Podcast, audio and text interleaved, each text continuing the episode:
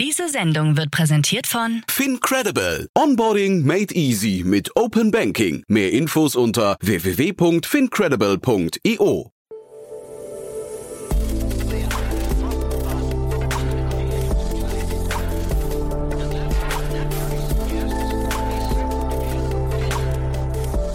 Startup Insider Daily. Herzlich willkommen zurück zu Startup Insider Daily. Mein Name ist Jan Thomas und wie vorhin angekündigt, Maximilian Wür ist zu Gast, der Co-Founder von Finn, von Finn Auto, ein Auto-Abo-Modell, das gerade 100 Millionen Euro eingesammelt hat. Ein sehr, sehr spannendes Gespräch, ein sehr ehrliches Gespräch. Maximilian hat auf sehr viele Fragen, ich finde, sehr, sehr klar und sehr transparent geantwortet. Es war nicht leicht, diese Runde zustande zu bringen, aber auch darüber haben wir gesprochen. Und wir haben aber auch darüber gesprochen, wie das Unternehmen gerade unglaublich wächst und auch in die USA schon expandiert. Und das alles sind natürlich die Bestandteile für ein tolles Gespräch. Das kommt sofort. Noch kurz der Hinweis auf das Gespräch vorhin. Um 13 Uhr war bei uns zu Gast Albert Gorlik. Er ist der Co-Founder und CEO von Synctiv. Und das solltet ihr euch anhören, wenn euch der Maschinenbau Baumarkt interessiert oder wenn ihr wissen möchtet, wie Equipment as a Service funktioniert. Also diese Themen haben wir vorhin besprochen. Da ist gerade Capnemic eingestiegen, aber auch eine ganze Reihe an wirklich hochkarätigen Business Angels. Dementsprechend auch das war ein tolles Gespräch. Eine deutlich kleinere Runde als die von Finn, aber das macht ja nichts. Also alle Unternehmen haben mal begonnen und eine große Idee kennt ja keine Grenzen und auch keine Finanzierungsrunden. Also die, zumindest sind die kein Indikator dafür, wie groß die Idee mal wirklich werden kann. Dementsprechend einfach mal reinhören. Das war das Gespräch vor diesem hier. Jetzt noch kurz die Verbraucherhinweise und dann, wie angekündigt, Maximilian Wür, der Co-Founder von Finn.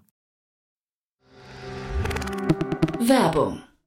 Hi, hier ist Nina, Content Managerin bei Startup Insider. Suchst du deine nächste große berufliche Herausforderung? Dann melde dich bei uns. Wir suchen aktiv nach neuen Teammitgliedern, die Startup Insider zum führenden Informationsmedium der deutschsprachigen Startup-Szene machen wollen. Aktuell suchen wir Sales Manager, Customer Success Manager, Finanzmanager sowie Werkstudenten in den Bereichen Sales, Product und Content. Aber auch wenn keine passende Stelle dabei ist, melde dich trotzdem bei uns. Wir suchen immer nach leidenschaftlichen Menschen, die mit Startup Insider Großes bewegen wollen. Also, um mehr zu erfahren und dich zu bewerben, geh jetzt ganz einfach auf startupinsider.de/slash insider. Startup Insider Daily. Interview. Ja, ich freue mich sehr. Maximilian Wür ist hier, Co-Founder von Finn. Hallo Maximilian. Hallo Jan, freut mich, dich kennenzulernen. Ja, freue mich auch sehr, dass wir sprechen. Und äh, erstmal herzlichen Glückwunsch. Es sind ja tolle Zahlen, die ihr veröffentlicht habt. Eine tolle Runde. Auf alle Fälle. Also das insbesondere in dem Marktumfeld äh, mega, mega stark, was das Team da auf die Beine gestellt hat. Mhm. Und äh, natürlich das Resultat von einiger harter Arbeit. Genau, 100 Millionen Euro stehen hier. Das finde ich wirklich, also das ist eine, eine satte Zahl. Äh, in der Headline war die, die, von einem Artikel, den ich gelesen habe, war direkt zu lesen, nach brutalen Wochen. Das musst du mir mal erklären. Ähm, wir hatten natürlich schon äh, auch äh, in, diesem, in dem aktuellen Marktumfeld äh, einige äh, schwierige Situationen, wo ähm, wir uns äh, sehr, sehr angestrengt haben. Ich glaube, wir haben äh, sehr, sehr starke Zahlen zeigen können, insbesondere über die letzten zwölf Monate. Und ähm, das wurde dann eben, also das war nur möglich durch die sehr, sehr harte Arbeit des Teams und ähm, das wurde dann von den, von den Investoren eben auch belohnt. Aber da muss man halt auch einfach sagen, dass es halt ähm, teilweise sehr, sehr frustrierend war, äh, Absage nach Absage äh, zu erhalten. Äh, das, äh, darüber redet man natürlich auch wahnsinnig selten und sehr, sehr ungern. Ähm, mhm. Dass da halt dann einfach dann doch hinter so einer Runde auch sehr, sehr viele Neins stecken, dass man mhm. da äh, ganz, schön, ganz schön oft auch Absagen erhält. Und ähm, trotzdem sind wir mit dem Ergebnis extrem zufrieden. Also mhm. eine richtig, richtig starke Runde nach äh, zweieinhalb Jahren am Markt, äh, definitiv äh, sind wir da sehr, sehr stolz drauf.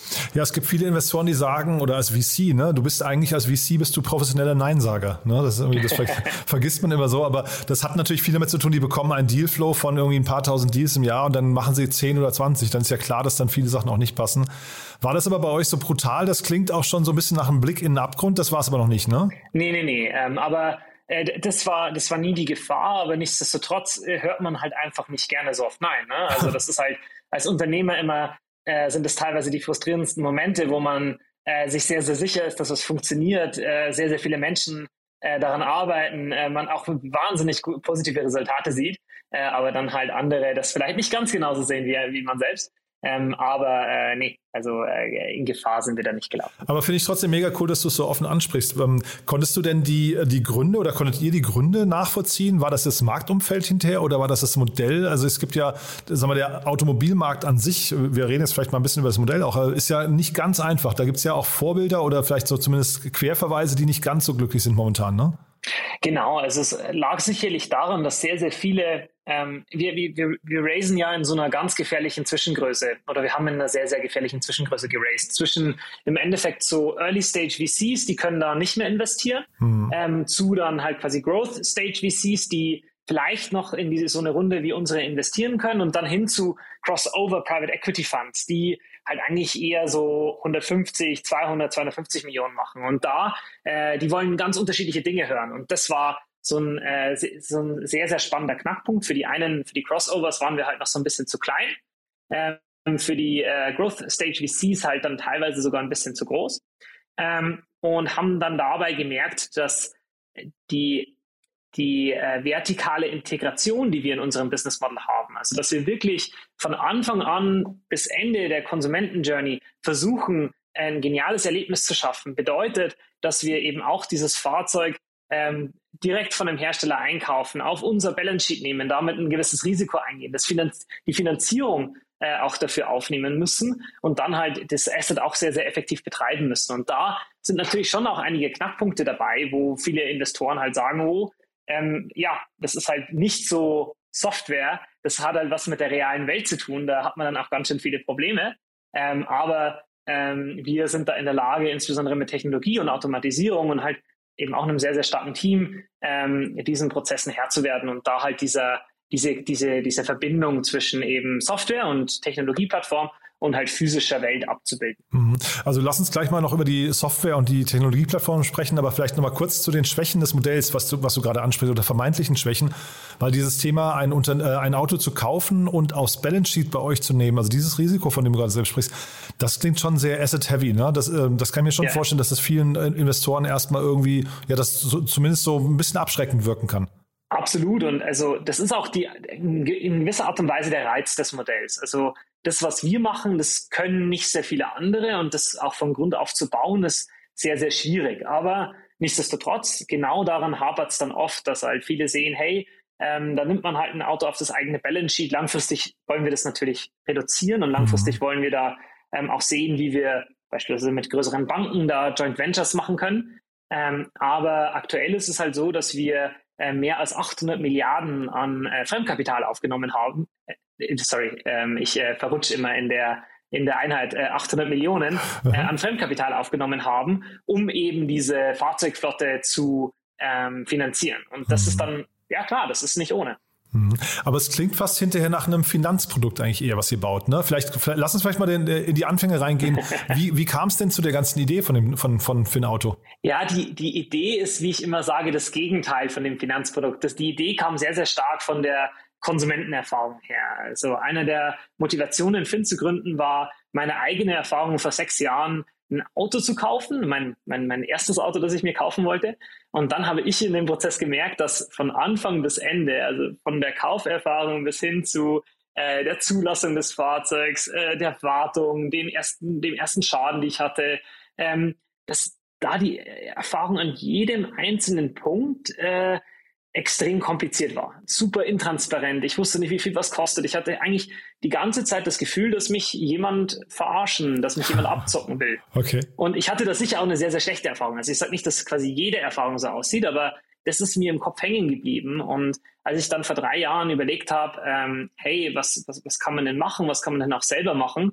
Ähm, und eben auch ein Bekannter von mir, äh, gerade an dem Auto Markt äh, sich umgesehen hat, was, was, was es denn da für Produkte gibt. Und dann hat mich das natürlich wahnsinnig motiviert, da halt eine einfachere, transparentere und halt wirklich digitale ähm, Experience hinzustellen. Mhm. Und auf dem Weg dahin, wo seid ihr da gerade? Du, ähm, ich glaube, wir sind da auf einem sehr, sehr guten Weg. Ich, wenn ich, wenn du mich vor drei Jahren gefragt hättest, dann hätte ich äh, damit gerechnet, dass wir schon ein bisschen weiter sind, was die Erfahrung angeht ähm, aber äh, dass wir ein bisschen hinterherhängen, was das Wachstum angeht. Aber ich glaube, das ist auch gerade das, was ein, was ein Startup ausmacht, ähm, da sehr, sehr schnell zu wachsen. Und ähm, ich glaube, wir haben da noch sehr, sehr viel Potenzial und sind da auch konstant auf der Unterstützung, auf der Suche nach Unterstützung, ähm, was talentierte Mitarbeiter angeht, um da diese Experience noch besser zu machen. Ähm, womit ich immer wahnsinnig zufrieden bin, ist, wenn ich positives Kundenfeedback höre. Wir haben auf Trustpilot eine Bewertung von 4,6, 4,7 ähm, auf Google genau das Gleiche. Und ähm, die, mit, die, die, die ähm, Kunden haben von Anfang an extrem positives Feedback auf das Produkt gegeben. Und das ist, glaube ich, das einzige oder die beste Möglichkeit, das beste Fundament, auf dem man wachsen kann, äh, auf dem man nachhaltig wachsen kann. Und äh, das ist auf alle Fälle äh, was, was, auf das ich sehr, sehr stolz bin. Aber du würdest auf jeden Fall sagen, das Produkt ist heute mehr als ein Finanzprodukt, ja? Genau, also du, wie du dir das vorstellen kannst, ist das von, ähm, du kannst in fünf Minuten auf der Website dir dein Auto aussuchen, bestellen in, in, in drei Klicks ähm, kriegst ein Lieferdatum, äh, das wird dir direkt vor die Haustür geliefert und du kannst halt wirklich einfach einsteigen und losfahren. Es ist halt nicht nur ein flexibleres Leasing, das ist es auch, aber nicht nur das, sondern ähm, wir versuchen dir wirklich den ganzen Stress, die ganzen Interaktionen, wenn du mal einen Schaden hast, wenn irgendwas mal passiert während der Nutzung, äh, das dir alles abzunehmen und halt eben sicherzustellen, dass du kein Autoexperte sein musst. Ich fand das immer sehr, sehr absurd, diesen Gedanken, dass man da äh, teilweise sein sein, sein, sein Nettojahreseinkommen oder sein, äh, die Hälfte seines Nettojahreseinkommens für einen Neuwagen ausgibt. Mhm. Der Neuwagen verliert dann jeden Tag an Wert und man hat eigentlich nur Stress damit und dann ein paar Mal auch Spaß beim Fahren. Und wir wollen halt wirklich dieses, diese, dieses Fahrerlebnis wieder ähm, in den Vordergrund stellen und halt sicherstellen, dass dieses, dieses tolle Ding Mobilität, dieses Fahrzeug äh, nicht mehr diesen ganzen Stress drumherum hat. Mhm. Und eure Zielgruppe sind rein B2C oder seid ihr auch im B2B-Markt unterwegs? Das ist was sehr, sehr Spannendes. Dazu wurden wir, wurden wir auch sehr, sehr oft gefragt in den letzten Monaten. Wir machen beides, weil wir sehr, sehr stark daran glauben, dass beide das gleiche Produkt bauen. Also ein B2B-Kunde, da ist am Ende des Tages auch nur ein Fahrer in einem Auto und das zahlt halt jemand anderes, das zahlt halt mhm. halt ein Unternehmen. Aber dass diese Fahrererfahrung stimmt, ist vielleicht sogar noch wichtiger als bei einem Konsumenten ähm, weil die halt einen gewissen Standard gewohnt sind, weil sich die dann halt bei dem Flottenmanager beschweren und äh, sich halt dann eben aufregen. Und so ähm, funktioniert das Produkt eigentlich sehr, sehr gut, sowohl für B2C als auch für B2B. Mhm. Jetzt hast du vorhin gesagt, äh, im Nebensatz, du hättest dir gewünscht, ihr seid schon schneller gewachsen. Ähm, zeitgleich, äh, ich habe hier Zahlen gesehen aus dem letzten Jahr, da habt ihr euch, glaube ich, verzehnfacht, was die Kundengröße ja. angeht. Ähm, ich meine, das Ganze noch auf einem, ich, oder vielleicht kannst du ja mal eure, eure Wunschgröße nennen. Ich fand jetzt, das, das Niveau ist noch relativ klein, aber natürlich sind Autos auch äh, ein relativ teures Gut. Ich weiß gar nicht, in welcher Dimension man da denken kann. Also das ist schon, also was den annualisierten Jahresumsatz angeht, in einem äh, mittleren zweistelligen äh, Millionenbetrag, mhm. ich bis höheren äh, zweistelligen Millionenbetrag. Ähm, und ähm, ich, grundsätzlich bin ich mit dem Wachstum schon zufrieden. Ich glaube, eines der Dinge, die ich sehr, sehr stark in mir trage, äh, und das, was, was man auch merkt, was immer wieder rauskommt, ist halt eine gewisse Ungeduld. Ja. Und dann sehe ich halt schon immer Möglichkeiten, links und rechts schneller zu wachsen. Und ich glaube, wenn wir gerade nicht in so einer schwierigen Situation äh, in, in so einer, mit so einem restriktiven Angebot auf der Automobilseite ähm, da wären, dann mhm. glaube ich, könnten wir deutlich, deutlich schneller wachsen. Dann mhm. gäbe es einfach die Möglichkeiten, ähm, mehr Fahrzeuge zu beziehen, eine größere Flotte aufzubauen und halt eben auch eine, ein breiteres Angebot an Kunden zu machen. Hm. Nur zeitgleich jetzt die Umsatzzahlen, also ich meine, die sind natürlich beachtlich. Ne? Zeitgleich hast du vorhin gesagt, 800 Millionen habt ihr schon äh, irgendwie zumindest euch als Kreditlinie einräumen lassen. Es war ja jetzt gerade zu lesen, dass ähm, Delivery Hero möglicherweise das DAX-Listing verliert, weil sie eben diese Profitabilität nicht hinbekommen, ne? weil sie halt immer nur Verluste äh, einfahren. Ja. Kriegt man das Modell von euch, kriegt man das profitabel? Ähm, das ist eines der, der spannendsten Dinge und ähm, das ist auch so ein Thema, das mir äh, von der unternehmerischen Seite halt sehr, sehr wichtig ist. Ich bin immer kein Fan davon, negative Unit Economics zu skalieren. Also okay. halt mit jedem weiteren Ding, das man verkauft, Geld zu verlieren. Das mhm. ergibt für mich einfach keinen Sinn. Genau. Das ist dann so, also für mich wirklich wieder, widersinnig. Und da war es uns von Anfang an sehr, sehr wichtig, auf positive Unit Economics zu kommen und eben sicherzustellen, dass wir mit jedem Auto Geld verdienen. Mhm. Ähm, unterm Strich ist das Ganze natürlich immer noch e EBIT äh, negativ, einfach weil wir halt äh, sehr, sehr schnell wachsen, weil wir sehr, sehr viele Leute einstellen, ähm, weil wir eben auch dieses Wachstum in Zukunft sicherstellen wollen, in Technologie investieren etc. Ähm, aber ähm, auf, eine, auf, eine, auf jedes Fahrzeug, das wir im Endeffekt vermieten, das wir verabonnieren, äh, ist, äh, bringt äh, mehr Geld, als es verliert. Mhm, okay, das ist ja schon mal beruhigend, ja. Du da, aber was sind denn dann die, ähm, die, sag mal, die Bottlenecks gerade? Also das klingt ja jetzt so, als seid ihr eigentlich auf einem ziemlich guten Weg. Wir müssen auch gleich mal über Amerika sprechen. Da habt ihr ja, also ne, du sagst gerade am, am, Skalieren, da seid ihr mächtig am Skalieren, aber vielleicht mal kurz ja. noch die Bottlenecks, das ist ja eigentlich ganz spannend bei euch dann. Also ich glaube, eine, eine der Hauptthemen, äh, die mich auch sehr, sehr stark beschäftigen, wo ich sehr, sehr viel Zeit investiere, ist natürlich äh, Talente anzuwerben und ähm, der Markt ist da definitiv gerade sehr, sehr kompetitiv und äh, wir, ich bin da sehr, sehr dankbar dafür, äh, mit welchen großartigen äh, Menschen ich jeden Tag zusammenarbeiten darf. Und das ist natürlich eine Riesenherausforderung, da weitere ähm, Leute zu finden, die auch äh, perfekt passen, die auf die Herausforderung passen, die auch zu unserer Kultur passen. Ähm, das ist natürlich äh, gar nicht leicht. Ähm, das andere Thema ist natürlich, wie ich gerade schon angedeutet habe, so ein bisschen das Angebot. Ich glaube, wenn wir da ähm, in, einer, in, einer, Situation wären, wo es keine Chipkrise gäbe, keine äh, Supply Chain Crisis äh, mit halt irgendwie äh, Werkschließungen in China und so weiter, einem, einem Ukraine-Konflikt natürlich, ähm, dann, dann würde uns es da deutlich leichter fallen, ähm, schneller zu wachsen. Und ja, ich glaube, das sind die, die, die beiden Hauptpunkte, die uns da beschränken. Mhm. Also Team und Supply Chain, aber zeitgleich, man kann doch wahrscheinlich mit Autos gerade mehr Geld verdienen als früher, oder?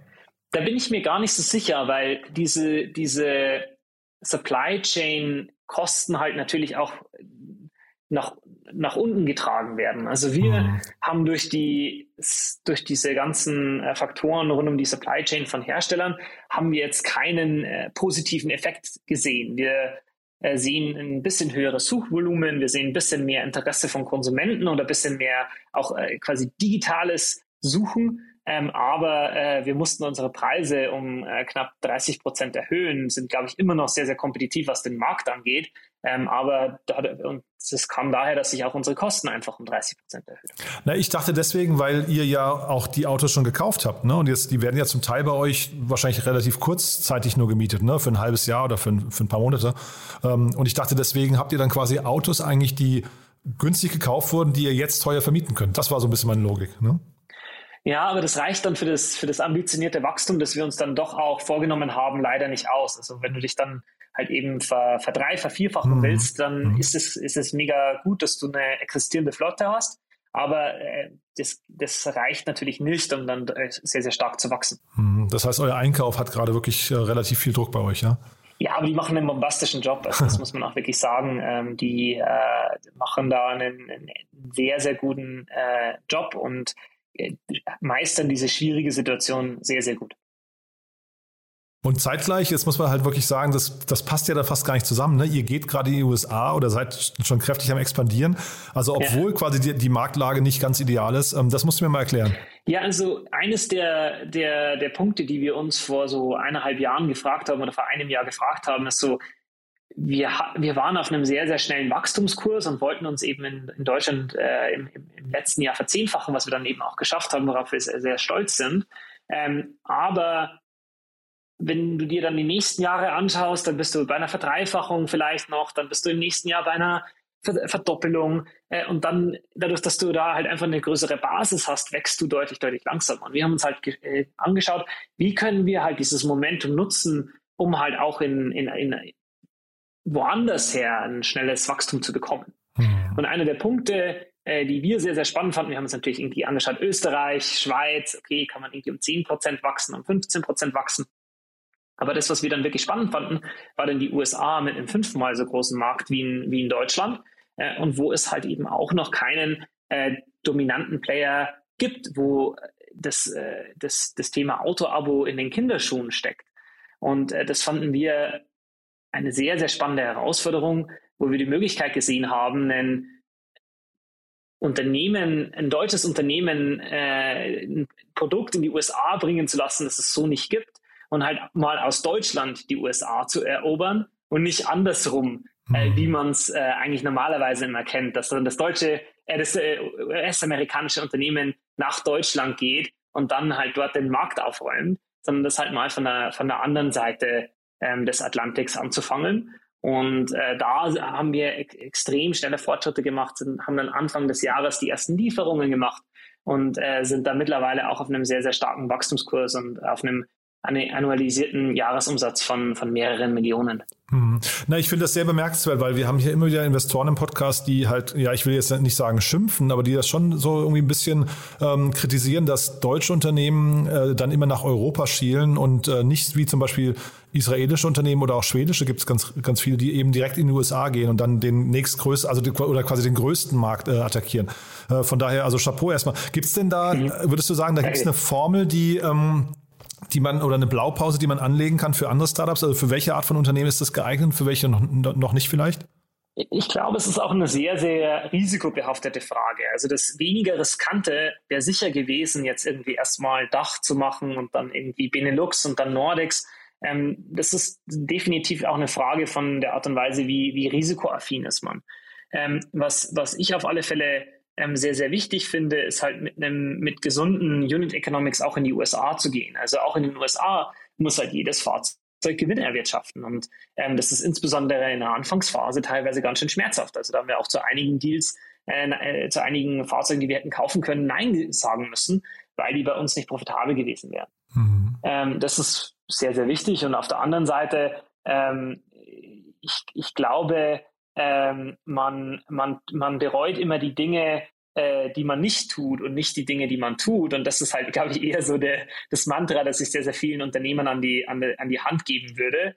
Ähm, ich will jetzt nicht sagen, überanalysiert nicht, aber ähm, schaut euch den Markt an, schaut, ob ihr glaubt, dass es ein guter Fit ist, macht vielleicht ein, zwei Experimente, aber äh, don't overthink it und äh, dann äh, schaut, dass ihr ähm, halt quasi ein sehr, sehr starkes Team in den, in den USA aufbaut, ähm, die im Endeffekt äh, besser sind als das, das Management-Team, das ihr in Deutschland habt, habt und äh, dann, äh, dann äh, wird, wird das schon einigermaßen gut gehen. Mhm. Ja, zeitgleich. das ist natürlich auch harte ja. Arbeit. Das muss man natürlich auch sagen. Ich will das nicht runterreden. Ähm, das ist auch nicht, äh, ist auch nicht ohne. Ja, ja, nee, genau nicht ohne und ich glaube auch nicht ohne, ohne Risiko. Ne? Also N26 ist ja, ja auch, genau. auch nach äh, New York gegangen damals, hat dann das wieder zugemacht nach einer Zeit und äh, ich glaube so ein Schritt, also dieses Zumachen wieder, wenn es nicht funktioniert, das verkraftet ja jetzt auch nicht jedes Unternehmen. Ne? Sowohl äh, von der von, von den Zahlen her, aber auch von der Kultur hinterher, von der Motivation im Team. Ne? Also wenn man plötzlich das Gefühl hat, man ist dann eben nicht mehr in einem Gewinnerteam.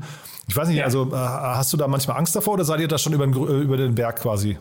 Also ich glaube halt, der Hauptunterschied ist, und das habe ich mich, also ich kenne zum Beispiel diese N N26-Story auch ganz gut.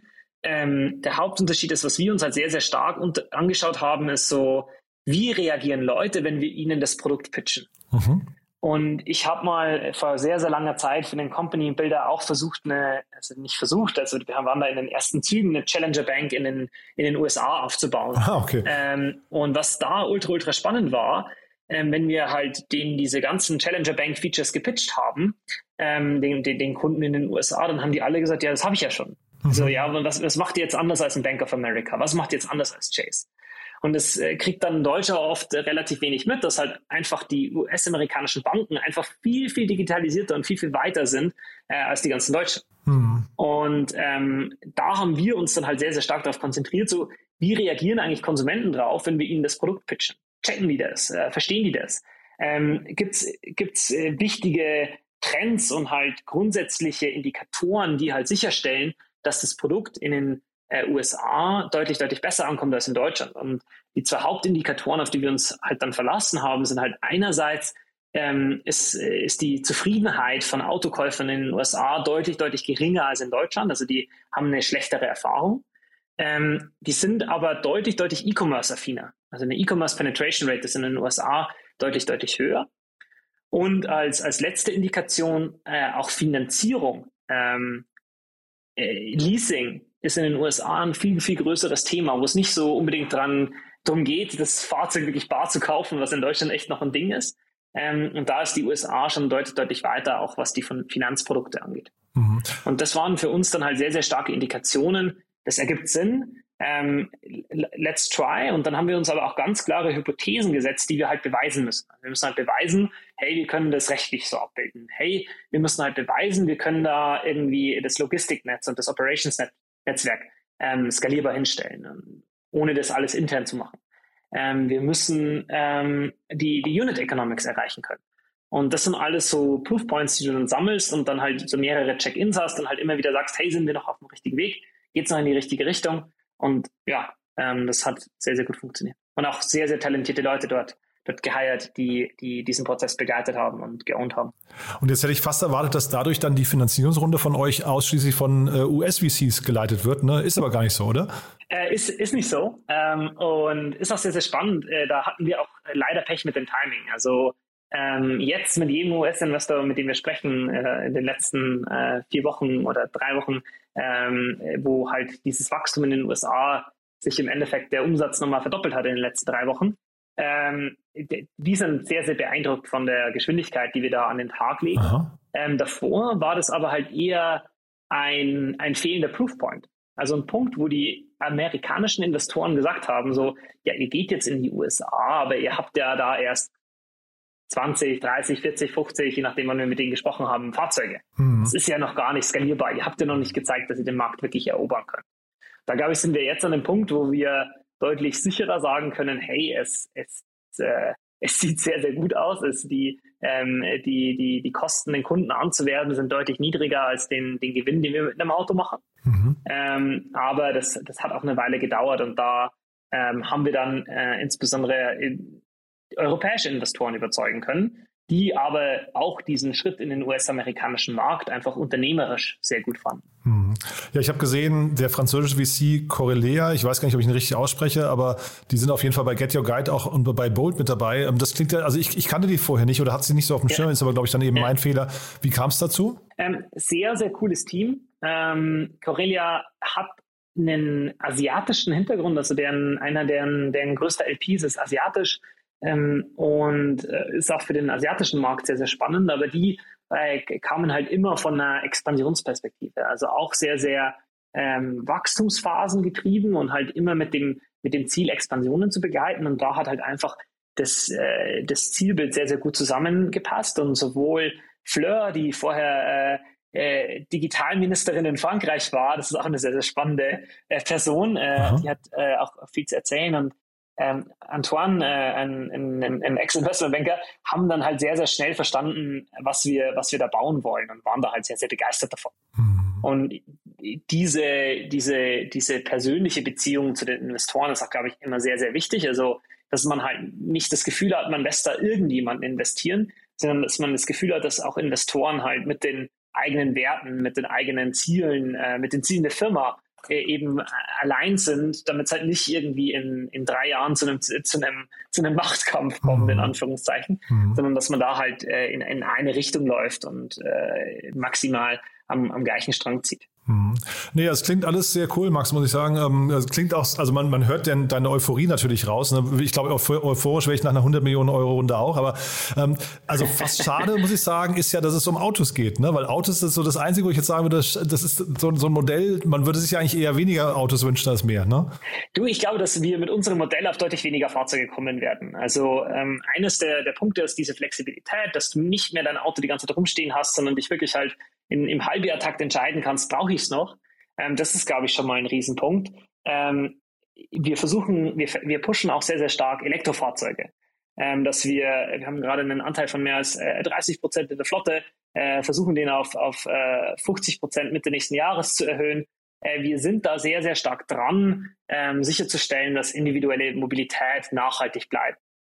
Und äh, auch langfristig sehe ich da extrem spannende Möglichkeiten. Also wenn wir halt eine Flotte von äh, 50.000, 100.000 Fahrzeugen haben, dann sind wir mit Abstand der größte äh, Flottenbetreiber, ähm, der auch Kontrolle über die Assets hat. Und dann ist es uns möglich, beispielsweise halt Sharing-Flotten einzurichten, mhm. die halt äh, von denen jeder andere nur träumen könnte, wo ich halt dann den Konsumenten ermögliche, hey, du kannst dein Fahrzeug mit deinen Nachbarn teilen, du kannst es mit deiner Familie teilen, du kannst sicherstellen, dass du immer weißt, wo das Ding ist äh, und dass es halt wirklich besser genutzt wird und dass du vielleicht sogar noch Geld damit verdienen kannst. Dass man dann auf eine äh, Plattform wie Turo beispielsweise geht und halt so den, den Konsumenten empowert, ähm, das Asset deutlich besser zu teilen.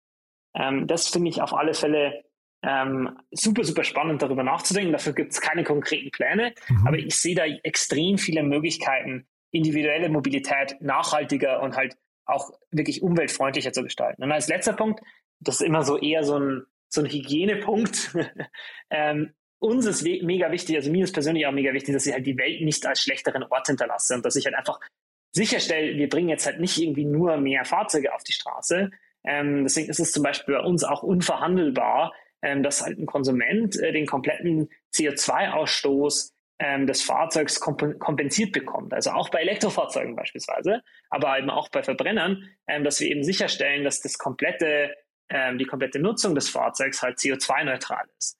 Ähm, und das ist, glaube ich, ein guter erster Schritt, ähm, äh, da halt in, in Richtung mehr Klimaneutralität zu gehen, weil lieber kauft sich oder abonniert jemand ein Fahrzeug und hat das äh, CO2-neutral, als dass er sich das Ganze bei einem Hersteller holt und dann halt eben dann doch nicht äh, gewillt ist, das, das Geld auszugeben. Und das schmälert unsere Profitabilität leicht, aber das ist uns sehr, sehr wichtig, um dort halt einfach das Richtige zu machen. Mhm.